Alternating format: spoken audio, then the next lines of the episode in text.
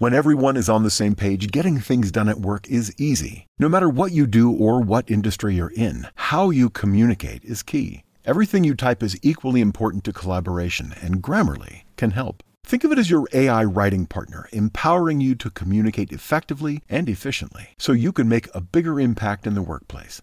96% of Grammarly users say it helps them craft more impactful writing. And as the gold standard of responsible AI, Grammarly is your secure AI writing partner that allows your team to make their point and move faster. By understanding your writing and context, Grammarly provides relevant, personalized suggestions. And with tone suggestions, you can navigate even the most difficult work conversations. You can also save time, from spending hours editing drafts to just seconds with one click. Sign up and download Grammarly for free at grammarly.com slash podcast. That's G-R-A-M-M-A-R-L-Y dot com slash podcast. Easier said, done.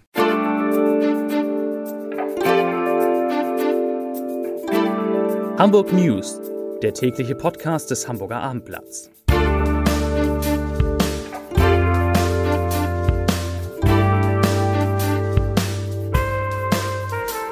Moin, mein Name ist Lars Heider und heute geht es um das Ende des russischen Konsulats in Hamburg. Weitere Themen, so kalt wie heute war es lange im Norden nicht, bis zu minus 19 Grad, man glaubt es nicht.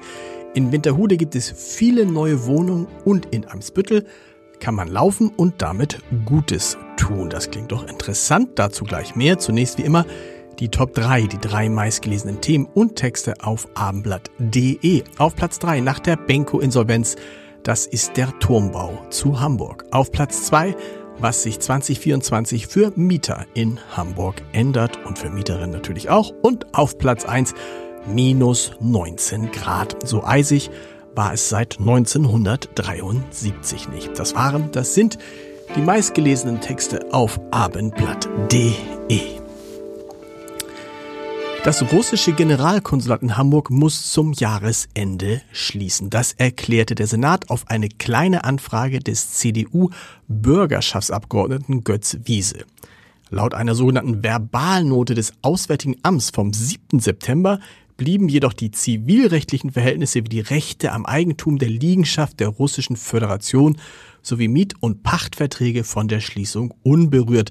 Das heißt, die Russen dürfen das Gebäude behalten, aber sie dürfen es ab 1. Januar nicht mehr als konsularische Einrichtung nutzen. Sämtliche Hoheitszeichen müssen dann entfernt werden.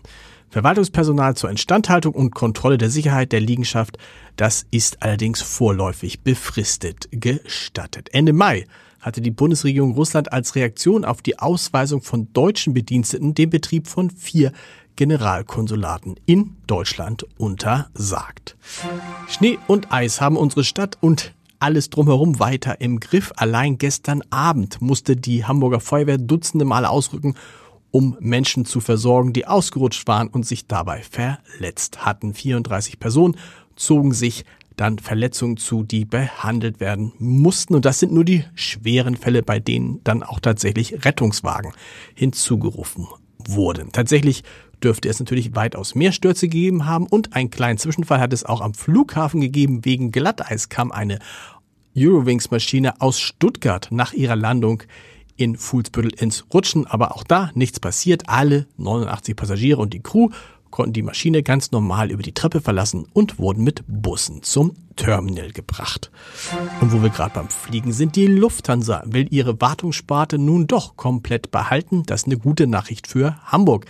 Denn der Plan für den Verkauf eines Minderheitsanteils an der Hamburger Lufthansa Technik werde nicht weiter verfolgt. Das teilte das Unternehmen heute überraschend mit. Vielmehr sollen die in den vergangenen Monaten entwickelten Wachstumspläne eigenständig umgesetzt werden. Der Lufthansa-Konzern will sich eigentlich stärker auf seine Fluggesellschaften und damit das Kerngeschäft konzentrieren und hatte daher auch einen Teilverkauf seiner Wartungssparte für möglich gehalten. Mit einer innovativen Online-Vermietung gehen in Winterhude neue Mietwohnungen zwischen City Nord, Stadtpark und Alster an den Start. Nach drei Jahren Bauzeit sind die Wohnungen im Quartier Ipanema nun fertiggestellt. Man kann da ganz viel machen, Besichtigungen online buchen und so weiter und so weiter. Äh, ist auch noch relativ viel frei, ich glaube genau die Hälfte, aber natürlich nicht ganz billig. Eine Drei-Zimmer-Wohnung mit 126 Quadratmetern kostet Huh, kalt, 2900 Euro warm inklusive Neben- und Betriebskosten dann 3350 und eine Vierzimmerwohnung mit 109 Quadratmetern kostet warm auch schon 2525 Euro. Ja, es ist für Mieter im Moment nicht leicht. Den dritten Monat in Folge verzeichnet Hamburg nun schon mehr als 82.500 Arbeitslose. Eine Herbstbelebung am Arbeitsmarkt, die sieht anders aus. Einziger Lichtblick jetzt aktuell im Vergleich zum Oktober gibt es keinen Anstieg der Zahl der Jobsuchenden mehr, sondern sogar einen minimalen Rückgang, naja, um 62 Personen. Ne? Die Arbeitslosenquote für Hamburg liegt bei 7,6 Prozent und im Vergleich zum Vorjahr gibt es einen hohen Anstieg der Arbeitslosigkeit um 11,7 Prozent auf 82.723 Menschen, die im Moment einen Job suchen oder keinen haben. Das sind 8.600 mehr als im November 2022. Eimsbüttel wird am ersten Adventswochenende, das ist schon dieses Wochenende, zum Hotspot für Läuferinnen und Läufer und vor allem für Menschen, die in Hamburg Gutes tun wollen. Wärme spenden, Leben retten, so lautet das Motto des 24-Stunden-Spendenstaffellaufs Heat 24, so heißt es dann wohl.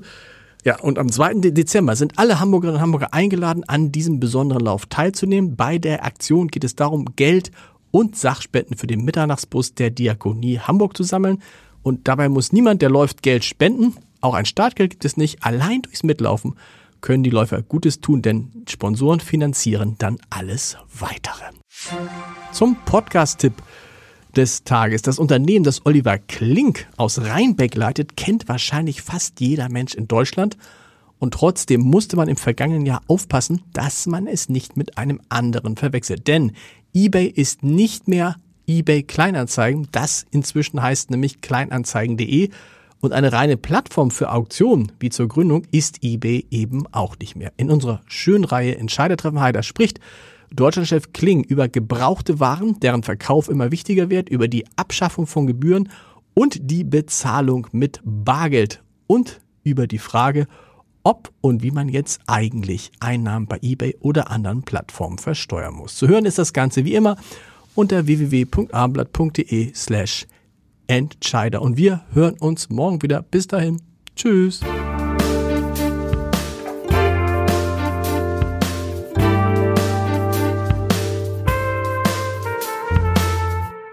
Weitere Podcasts vom Hamburger Abendblatt finden Sie auf abendblatt.de slash podcast.